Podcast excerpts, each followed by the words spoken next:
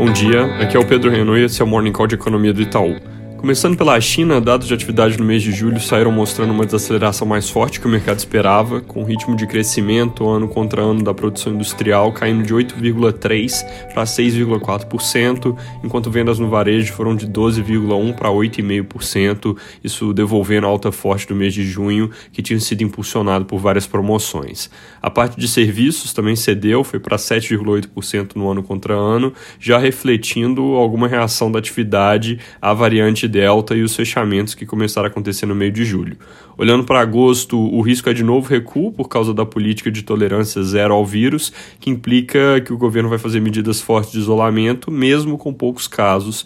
Isso provavelmente vai também levar o governo a entregar mais estímulos, como injeções marginais de liquidez pelo Banco Central, novas rodadas de crédito e talvez corte de juros, além de maior emissão de títulos de governos locais para suportar investimentos em infraestrutura. Antes de falar de Brasil, vale comentar que no fim de semana o grupo extremista Talibã tomou o governo do Afeganistão, isso pouco depois da retirada das tropas norte-americanas do país. E esse evento é algo que pode ter consequências importantes para a geopolítica da região e para as coisas que são mais diretamente afetadas por ela, como o preço de petróleo, além de também gerar implicações mais globais no que diz respeito à atuação dos Estados Unidos em outros lugares. A Bloomberg, por exemplo, chama a atenção de que ao deixar um grupo militante tomar um país em que eles haviam passado 20 anos lutando, os Estados Unidos abrem espaço para que se espere que eles interfiram menos em outros lugares onde existe alguma disputa, como por exemplo Taiwan.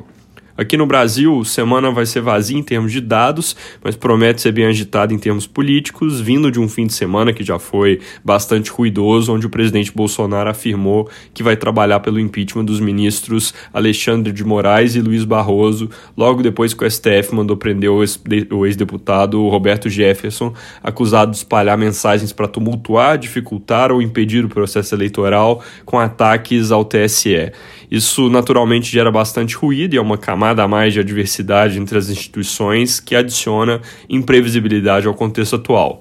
O Valor Econômico de hoje coloca que o presidente do Senado, Rodrigo Pacheco, pretende atuar como moderador dessa crise entre executivo e judiciário e que ele tende a postergar a análise dos pedidos de impeachment uma vez enviados pelo presidente. Então, o assunto ainda deve dar o que falar e é bom monitorar ao longo da semana as reações dos envolvidos. O ministro Fux tem uma reunião marcada com o ministro da Casa Civil na quarta-feira. Importante ver se ela acontece mesmo. Fora isso, a PEC dos precatórios deve seguir no centro das atenções e pode acontecer algum voto sobre reforma tributária na Câmara.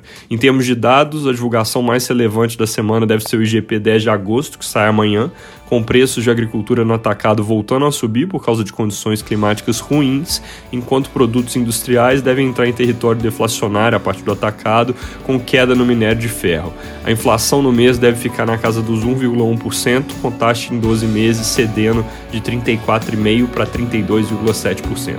É isso por hoje, bom dia e boa semana.